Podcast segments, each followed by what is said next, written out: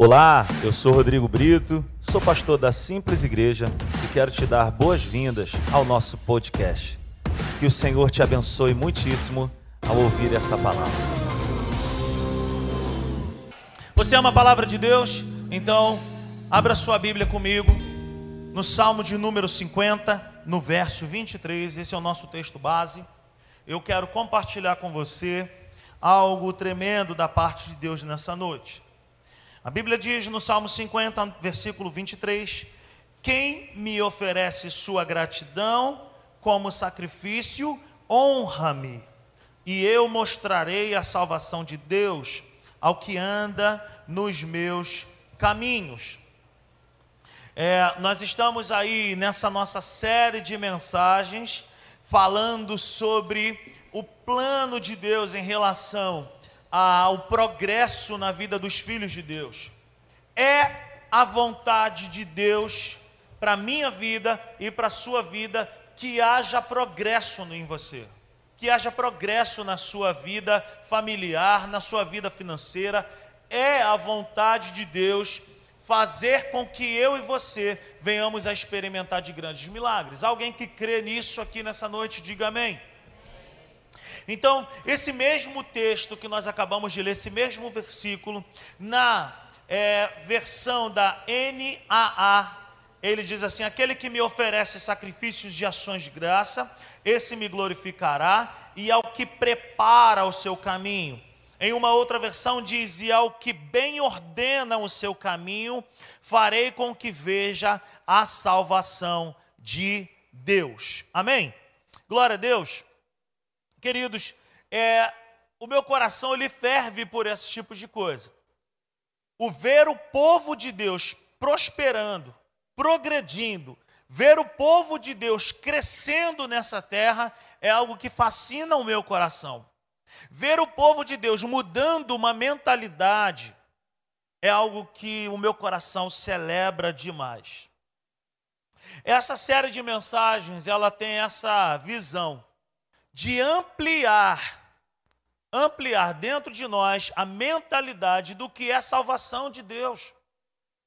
O texto que nós acabamos de ler, ele finaliza dizendo isso, e, e, e eu mostrarei a salvação de Deus. Nós temos uma visão muito pequena de salvação.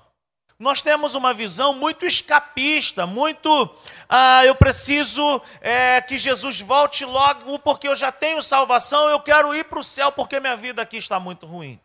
Essa visão escapista, essa visão pequena em relação à salvação, nos impede de ver as maravilhas que Deus tem para que eu e você possamos viver. Alguém pode dizer amém? Então, salvação na visão de Deus, meus irmãos, não é apenas salvação do inferno, não é apenas é, é, não vou para o inferno. Não é isso somente. É isso também. Mas salvação tem tantas outras coisas para a minha vida e para a tua vida que às vezes a gente não faz ideia. Salvação, por exemplo, tem muito a ver com saúde no nosso corpo libertação genuína, transformação. Salvação tem muito a ver com família abençoada. Amém? Salvação tem a ver com essas coisas. Salvação também tem a ver com provisão. Salvação tem a ver também com prosperidade em todas as áreas da nossa vida. Então, queridos, eu gostaria nessa noite também que você abrisse a sua Bíblia no Evangelho de Lucas, no capítulo 8. Nós vamos fazer uma leitura e eu queria que você me acompanhasse. Evangelho de Lucas, no capítulo 8, nós vamos fazer a leitura a partir do verso 26. Lucas 8, verso 26, está escrito assim: Navegaram para a região dos Gerazenos, em algumas outras versões Gadarenos, que fica do outro lado do lago, frente à Galiléia. Quando Jesus pisou em terra, foi ao encontro dele um endemoniado daquela cidade. Fazia muito tempo que aquele homem não usava roupas, nem vivia em casa alguma, mas nos sepulcros. Quando viu Jesus, gritou, prostrou-se aos seus pés e disse em alta voz: Que queres comigo, Jesus, filho do Deus Altíssimo? Rogo-te que não me atormentes. Pois Jesus havia ordenado que o espírito imundo saísse daquele homem. Muitas vezes ele tinha se apoderado dele, mesmo com os pés e as mãos acorrentados e entregue aos cuidados de guardas, quebrava as correntes e era levado pelo demônio a lugares solitários. Jesus lhe perguntou: Qual é o seu nome? Legião, respondeu ele, porque muitos demônios haviam entrado nele e imploravam-lhe que não os mandasse para o abismo. Um grande, uma grande manada de porcos estava pastando naquela colina. Os demônios imploraram a Jesus que lhe permitisse entrar neles, e Jesus lhes deu permissão. Saindo do homem, os demônios entraram nos porcos e toda a manada atirou-se precipício abaixo em direção ao lago e se afogou. Vendo o que acontecera, os que cuidavam dos porcos fugiram e contaram esses fatos na cidade e nos campos. E o povo foi ver o que havia acontecido. Quando se aproximaram de Jesus, viram que o homem de quem haviam saído os demônios estava assentado aos pés de Jesus, vestido e em perfeito juízo, e ficaram com medo. Os que o tinham visto contaram ao povo como o endemoniado fora curado. Então todo o povo da região dos Gerazenos suplicou a Jesus que se lhe retirasse, porque estavam dominados pelo medo. E entrou no barco e regressou. O homem de quem havia o homem de quem haviam saído os demônios suplicava-lhe que os deixasse ir com ele. Mas Jesus o mandou embora dizendo: Volte para casa e conte o quanto Deus lhe fez. Assim, o homem se foi e anunciou a toda a cidade o quanto Jesus tinha feito por ele. Amém? Essa é, essa é a palavra de Deus. Esse é o texto que eu quero compartilhar com as nossas vidas nessa noite. Deus é um Deus de ordem, queridos. Deus é um Deus que gosta de coisas organizadas. Deus é um Deus que gosta de coisas no seu devido lugar. Deus é um Deus que gosta de coisas programadas. Mas eu e você enfrentamos nessa terra uma luta constante de manter as coisas em ordem. Por falta de constância, por falta de permanecer convicto em ser organizados, e também porque nós estamos em um mundo onde o príncipe desse mundo é o Deus da desordem. Então, Deus é um Deus de ordem. E através dessa ordem, ele dá também o crescimento e progresso para os seus filhos. Deus é um Deus de colocar tudo no seu devido lugar. E o inferno, na pessoa do inimigo das nossas almas, é uma pessoa que quer tirar tudo do seu devido lugar. A nossa vida antes de Jesus era uma desordem. Eu não sei a sua, mas a minha era. E é engraçado que a minha vida era uma desordem, não no sentido de eu ser, sabe, uma pessoa que bebia, que usava droga, que era mulherengo. Nunca fui, nunca fui essa pessoa. Mas dentro de mim, a minha vida era uma tremenda desordem. Eu acredito que se dessemos oportunidade para que todos aqui é, viessem a falar, eu acho que todos aqui diriam: pô, minha vida também era uma desordem. Antes de Jesus, a minha vida era uma coisa. Em Jesus, nós não somos perfeitos, mas a nossa vida melhorou, sim ou não? Nós éramos completamente desordenados. Nós éramos completamente perdidos. E graças a Deus por Jesus Cristo que ele nos achou, que ele nos encontrou. Então a nossa vida é marcada pelo antes e pelo depois de Jesus. Sim ou não? Para uma pessoa que ainda não entregou a sua vida para Jesus, eu aconselho: entrega a tua vida para Jesus. Creia nisso que nós estamos falando, porque isso é tremendo demais. O texto que nós acabamos de ler fala de um lugar e fala de uma pessoa. O texto que nós acabamos de ler fala de um lugar e fala de uma pessoa. Vamos falar um pouco desse lugar. Gadara, ou o lugar dos Gerazenos, ou dos Gadarenos. Predominantemente era uma cidade gentílica, era um lugar de gentios. O que, que é o gentio na Bíblia? Quando você estiver lendo na Bíblia, gentio. Gentio significa um povo sem Deus. Uma raça de pessoas que não tem acesso a Deus, que não tem aliança com Deus, que não tem como acessar a Deus. Por que, que eu te digo que esse povo era um povo gentio? Por causa da presença dos porcos. Porque um judeu não convivia com os porcos, não come carne de porco, não chega nem perto da carne de porco. Então a presença de uma manada de porcos diz para mim e para você que esse local era um lugar, era um local gentílico. E a Bíblia fala de alguém também que chega e que a gente não sabe o nome desse cara. Nós não sabemos como é que é o nome dele, mas nós o conhecemos como o endemoniado gadareno. É terrível, gente, me dá uma raiva disso. Dá maior pena de gente que é conhecida por aquilo que ela está enfrentando. Lá vai o fulano. Ah, o endemoniado gadareno. Eu conheço vários amigos que, que são conhecidos. Lá vai o fulano, cabeção.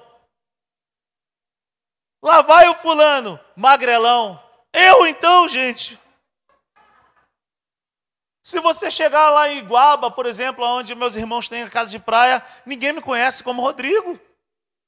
Mas todo mundo me conhece como Pancinha, gente. Se você chegar lá em Iguaba e falar assim, conhece o Rodrigo? Ninguém conhece. Mas se você falar assim, pô, tu conhece o Pancinha? Caraca, todo mundo me conhece, Túlio. Impressionante. Esse cara aqui, ele era conhecido como o endemoniado gadareno. Cara, deve ser triste demais. Alguém referir-se a uma outra pessoa dizendo: Ah, você viu o que, que o endemoniado fez hoje? Ninguém chama o cara pelo nome, gente. Terrível. Jesus ele é tremendo demais. E Jesus ele vem para colocar ordem na nossa vida. Jesus ele vem para quebrar o espírito da desordem e para colocar a nossa vida no prumo, no caminho certo, no lugar certo. Jesus ele vem para restaurar a nossa identidade. Jesus ele vem para renovar a nossa vida. Jesus ele vem para libertar o homem daquilo que humanamente falando ele jamais conseguiria ser liberto. A opressão maligna que esse homem estava vivendo era algo terrível. Veja bem, a Bíblia vai dizer que ele era um endemoniado gadareno, a Bíblia vai dizer que ele vivia acorrentado por correntes e algemas, a Bíblia vai dizer que fazia muito tempo que ele vivia dessa forma, a Bíblia vai dizer que a opressão era tão grande, queridos, que ele explodia as correntes e as algemas. E a Bíblia vai dizer que já fazia muito tempo, Alex, que ele vivia desse jeito. A história desse homem era uma desordem terrível. O inferno destruiu a vida dele. Não foi Deus quem fez isso na vida dele. Nunca foi plano de Deus que isso acontecesse na vida desse homem. As tragédias, as desordens que acontecem na vida do ser humano não são projetos e planos de Deus. Talvez você está nos assistindo, ou talvez você esteja aqui, e talvez você possa estar pensando, pô, minha vida está uma desordem. Não é a vontade de Deus, não é da vontade de Deus, nunca foi projeto de Deus que isso acontecesse na tua vida, e não foi plano, plano nem projeto na vida desse homem. Gente, pede para o pessoal que está lá no hall para entrar, por favor. Então veja bem, não é a vontade de Deus isso. Não é a vontade de Deus que Jesus foi lá. Jesus foi lá. E o caminho não foi fácil. Porque antes deles chegarem lá, eles enfrentaram uma grande tempestade. Depois você pode ler anteriormente esse texto que nós acabamos de ler, você vai ver que eles enfrentaram tempestade. E a Bíblia vai dizer que logo que Jesus pisou na terra, aquele endemoniado, aquele homem oprimido pelas trevas, já veio para cima de Jesus. Então a história desse homem era uma desordem. O inferno causou uma desordem terrível. E era algo que, humanamente falando, o homem não conseguiria fazer. Nem os guardas conseguiram fazer. As correntes não conseguiram fazer. As prisões não conseguiram fazer. E o inferno ele vem para causar uma desordem tão grande na vida do ser humano que é para causar o quê? Derrota e vergonha. A Bíblia vai dizer que esse homem vivia acorrentado e algemado, morando no cemitério e vivia nu. Meu Deus, gente, que vergonha. Que opressão maligna. Você acha que Deus tem isso planejado para alguém? Algumas desordens, então, que esse homem vivia. Vamos lá. Ele era endemoniado, oprimido, sem propósito, escravo das trevas. Uma marionete nas mãos do inferno. Vivia para fazer a vontade das trevas. É assim que muitas pessoas que ainda não têm a sua vida nas mãos de Deus vivem. Elas estão se movimentando, elas estão vivendo, respirando, trabalhando, mas elas são como marionete nas mãos do inferno. Vivem a fazer a própria vontade do inferno. O apóstolo Paulo fala isso em Efésios, no capítulo 2. Anteriormente nós vivíamos segundo os nossos pensamentos. É assim que o inferno quer agir na vida dessas pessoas. Então, uma das desordens na vida desse homem, ele era endemoniado, ele era oprimido, ele não tinha um propósito na vida. Segunda coisa, ele vivia debaixo de uma vida de vergonha. Ele vivia nu, completamente sem roupa. Imagina, gente, a vergonha disso. Imagina. Imagina a família desse homem. Como que eu não devia pensar em relação a esse homem? Uma outra coisa, a Bíblia vai dizer que ele vivia no cemitério, ele vivia sem um lar. Sem um teto, vivendo no sepulcro. Essa semana eu precisei ir a um sepultamento.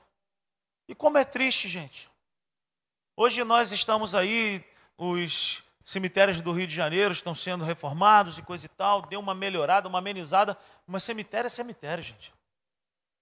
Tem gente que passa do outro lado da rua, eu conheço crente que não pisa nem na calçada de cemitério, misericórdia, com crente medroso. Mas cemitério não, não é lugar para morar. Mas ele vivia no cemitério. Ele era escravo do inferno. Ele vivia longe dos planos de Deus. Um homem vivia acorrentado, algemado, nu, morando no cemitério. Imagina o medo que as pessoas não tinham de ficar perto desse homem.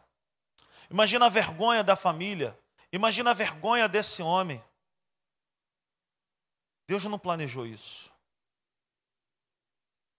A pessoa que é a pessoa da bagunça, da desordem, da morte, tem um nome.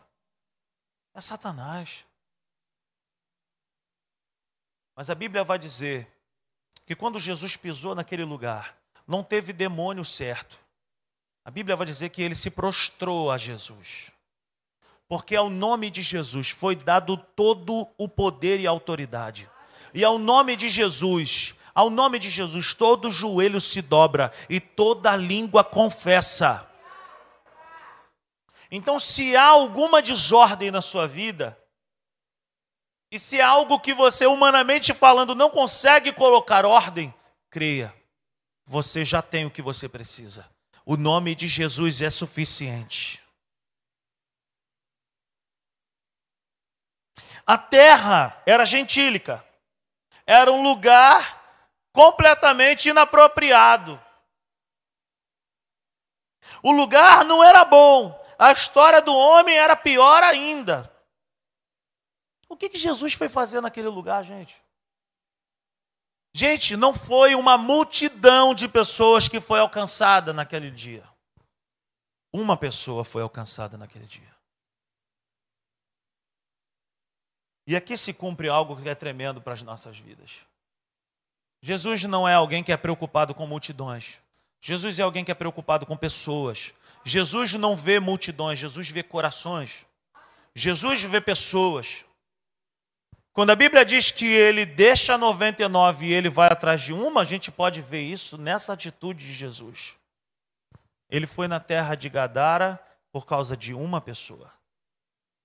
E se a tua vida existe alguma coisa que está em desordem, creia que se você clamar por Jesus hoje, ele põe tudo em ordem. Você não é visto como uma multidão, você está sendo visto como um filho nessa noite como alguém especial. O que, Jesus foi fazer nesse lugar? Jesus foi levar a ordem e o progresso para aquele homem. Jesus foi levar luz para aquele homem. Jesus foi levar liberdade para aquele homem. Jesus foi levar salvação para aquele homem. Jesus foi levar libertação e cura para aquele homem. Jesus foi levar progresso para aquele homem. Essa é a visão de Deus para o ser humano. É isso que Deus vê. É assim que Deus te vê. É assim que Deus me vê. Com progresso, vida transformada, vida liberta, vida no altar. Preste atenção no que eu quero te dizer nesse momento. A Bíblia não diz o que levou esse homem a estar vivendo nesse estado. A Bíblia não diz, ó, esse cara era um feiticeiro, esse cara aí é, é, fez muitas coisas erradas no passado dele, esse cara errou muito, ah, esse cara aí, o pai dele, o avô dele, o não sei o que, o tataravô dele errou e por isso que ele está vivendo nesse estado. A Bíblia não fala por que, que ele estava naquelas condições. Porque para o inferno atuar, queridos, não precisa de motivo. Não precisa, ele é mau mesmo, o inferno é ruim. Se ele, se ele puder, ele vai trabalhar e vai destruir a vida das pessoas. Na vida daquele que não tem uma aliança com Deus, ele entra e faz uma desgraça, ele destroça a vida da pessoa. Acima de tudo, Jesus foi pisar naquela terra para fazer uma aliança com quem não tinha uma aliança. Acima de tudo, Jesus foi dizer para alguém que era um gentio, alguém que não tinha vida com Deus, alguém que não tinha uma esperança com Deus, que não tinha uma aliança com Deus. Jesus foi dizer: para mim, o que importa são vidas. Não importa de onde é, não importa quem é, eu amo. Aleluia. A Bíblia diz lá em João 3,16: Ele amou o mundo ele não amou só um povo, ele amou o mundo.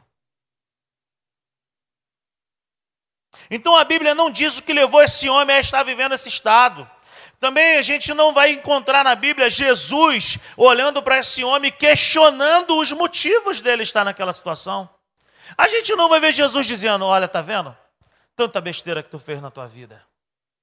Tanta coisa de errada que tu fez na tua vida. Tá vendo? Tinha necessidade de tu tá vivendo isso aí, cara? Vê se tem cabimento. Olha só que vergonha, rapaz. Tu tá pelado aqui, cara. Vivendo no cemitério. Jesus não fez isso.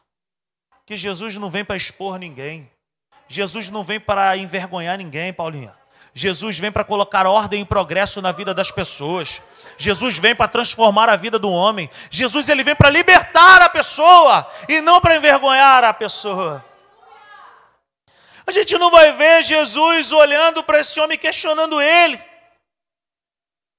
Preste atenção nisso que eu quero te falar, se você puder, anote. O que move o coração de Jesus não é o que aconteceu, mas é o que pode acontecer através desse encontro.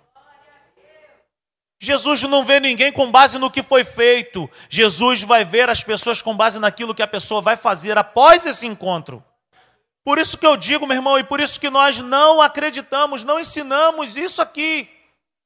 O teu passado, meu irmão, se você entregou a tua vida para Jesus, se você é uma nova criatura em Jesus, ele não se lembra mais do teu passado. Ele esqueceu e lançou no mar do esquecimento.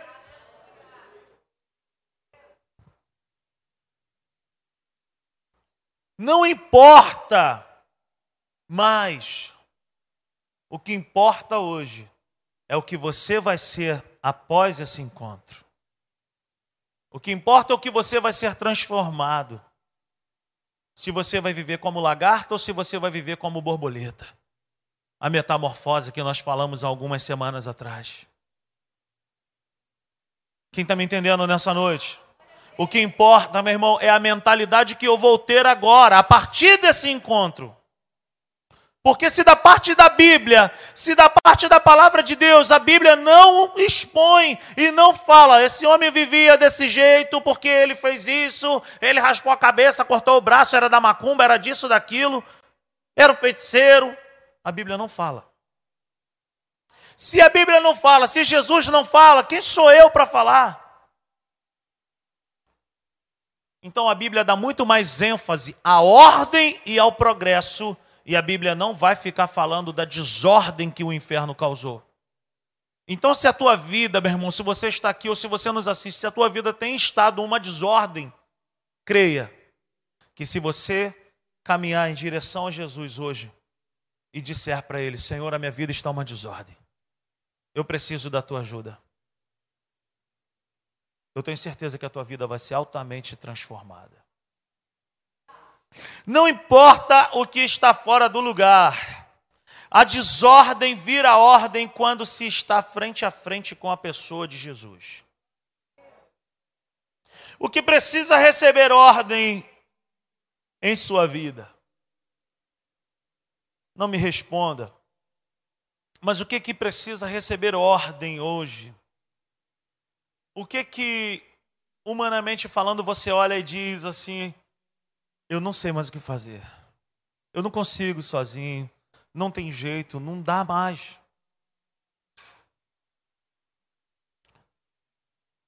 Jesus ele tem todo o poder para transformar a desordem na vida do ser humano.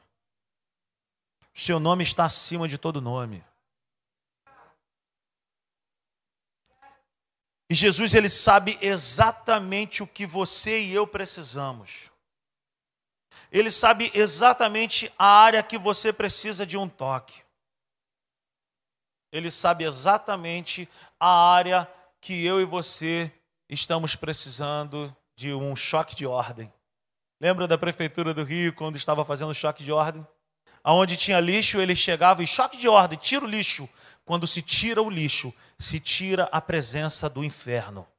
O inferno se alimenta de lixo, o inferno se alimenta de sujeira. Beuzebu, na Bíblia, o Deus das moscas.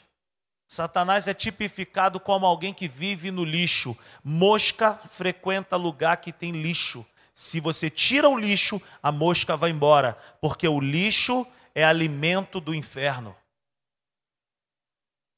Tira o lixo. Tira aquilo que não é bom. Tira hoje, não espera, tira hoje. Varre hoje. Lança fora hoje. Clama por Jesus hoje. E diga: Jesus, me ajuda. Você que nos acompanha de casa, clame por Jesus hoje. Peça que ele chegue com a ordem dele hoje. Peça que Ele pise na terra do teu coração hoje. Oh, quem está me entendendo nessa noite, queridos? Aleluia. Veja bem, a ordem de Deus entrou em ação exatamente nas áreas desordenadas da vida desse homem. Jesus entra num barco, enfrenta uma tempestade, pisa num determinado lugar, sabendo exatamente o que que aquele homem precisava. Jesus não envergonhou aquele homem, Rafa. Jesus não expôs aquele homem. Mas Jesus ele se levantou para levar ordem e progresso na vida de alguém. A cultura do reino de Deus é essa, queridos. A cultura do reino de Deus é essa: ordem e progresso, vida na luz de Deus, vida plena, alegria, satisfação, libertação, vida transformada, paz. Jesus ele vem para trazer isso na vida do homem. Muito mais na vida daqueles que estão, meu irmão, já caminhando com Jesus. Por que, que o povo padece? Por que, que o povo é destruído? Por uma coisa apenas: por falta de conhecimento. O meu povo padece. Por falta de conhecimento, o meu povo perece. Por falta de conhecimento, o meu povo está sendo destruído. Mas o que Deus tem para a minha vida e para a tua vida é ordem e progresso. É a cultura do reino de Deus. Orialaba. Oh Espírito Santo. Aleluia. A ordem traz progresso e libertação em algumas áreas.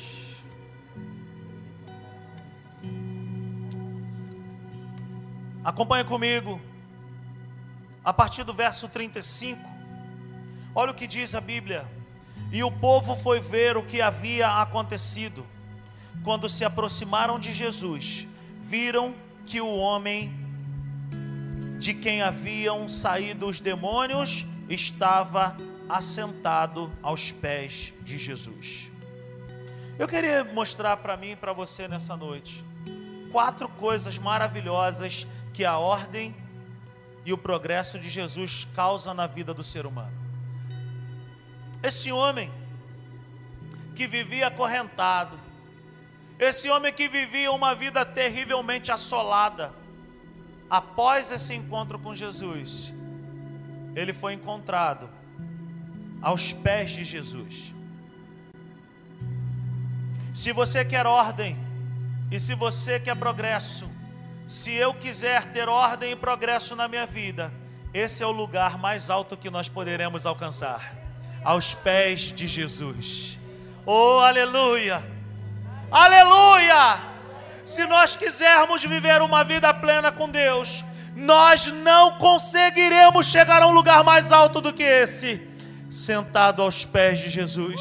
Sentado aos pés de Jesus aponta a amizade, comunhão, representa para nós, diz Jesus que eu quero aprender. Aleluia. Esse é o lugar mais alto que qualquer pessoa pode chegar. Se você quiser ordem e progresso na sua vida, se assente aos pés de Jesus. Se assentar aos pés de alguém significa depender de alguém. Esse homem estava dizendo: a minha vida era terrivelmente assolada, mas eu encontrei um lugar. Os pés do Mestre me libertaram. Eu não quero sair desse lugar. Eu não quero sair dessa presença, porque eu fui liberto, eu fui transformado, a minha vida foi altamente revolucionada e eu, eu encontrei um lugar alto os pés do Mestre. Aleluia! Lugar de dependência, lugar de aprendizado lugar de ser curado. Quantos desejam aprender com Jesus? Quantos desejam ser curado por Ele? Quantos desejam ser cheio dele? Existe um lugar para que eu e você precisamos estar constantemente aos pés dele, sentado aos pés do Mestre. Oh, aleluia! Uma segunda coisa que aconteceu na vida desse homem, ainda no verso 35. A Bíblia vai dizer então que ele estava sentado aos pés de Jesus. Uma outra coisa que aconteceu através desse encontro, ele foi encontrado vestido. A Bíblia não diz, querido, de onde surgiu a roupa, quem trouxe a roupa, mas a Bíblia diz que ele estava vestido. O homem estava vestido, roupa cobre a nudez. Jesus estava cobrindo a vida daquele homem, dizendo para ele: o tempo de vergonha que foi a sua vida do passado acabou hoje. Hoje eu estou cobrindo a vergonha que foi a tua vida e eu estou fazendo algo novo na tua história. Roupa aponta para perdão e cura. Quando Adão e Eva pecaram lá no jardim do Éden, eles produziram roupas para si. Quando Jesus, quando Deus os encontra, Deus prepara uma outra roupa. E há uma analogia tremenda ali. Adão e Eva prepararam roupas através de folhas de uma árvore. Mas Deus chega e cobre eles com pele de um animal, apontando para a vida expiatória de Jesus na cruz. O cordeiro. Eles foram vestidos de cordeiro. Eles foram vestidos de perdão. Eles foram vestidos de continuidade. O que Jesus está fazendo na vida desse homem é o seguinte: olha, eu tenho uma roupa para você agora. Eu estou te perdoando eu estou cobrindo a tua nudez, estou acabando com a tua vida de vergonha e de derrota, e estou te dando um novo sentido de viver. Uma outra coisa que a Bíblia vai dizer ainda no verso 35, acompanhe comigo. A Bíblia vai dizer que ele foi encontrado aos pés de Jesus, vestido e em perfeito juízo. Aleluia. Oh, meu irmão, como eu amo os detalhes da Bíblia. Como eu amo os detalhes da Bíblia. Perfeito juízo. Jesus atuou diretamente no lugar que tirava a paz desse homem. Jesus atuou diretamente no lugar que tirava o senso da vida desse homem, o equilíbrio, o propósito. Jesus atuou diretamente na mente dele, lá dentro, aonde o remédio não consegue operar, aonde o médico não consegue libertar, Jesus entrou e libertou a vida desse homem. Aleluia! A Bíblia diz que ele foi encontrado em perfeito juízo. Aquele homem louco, endemoniado, oprimido, agora está assentado, vestido e em perfeito juízo. Aleluia! Aleluia. O homem foi liberto de dentro para fora.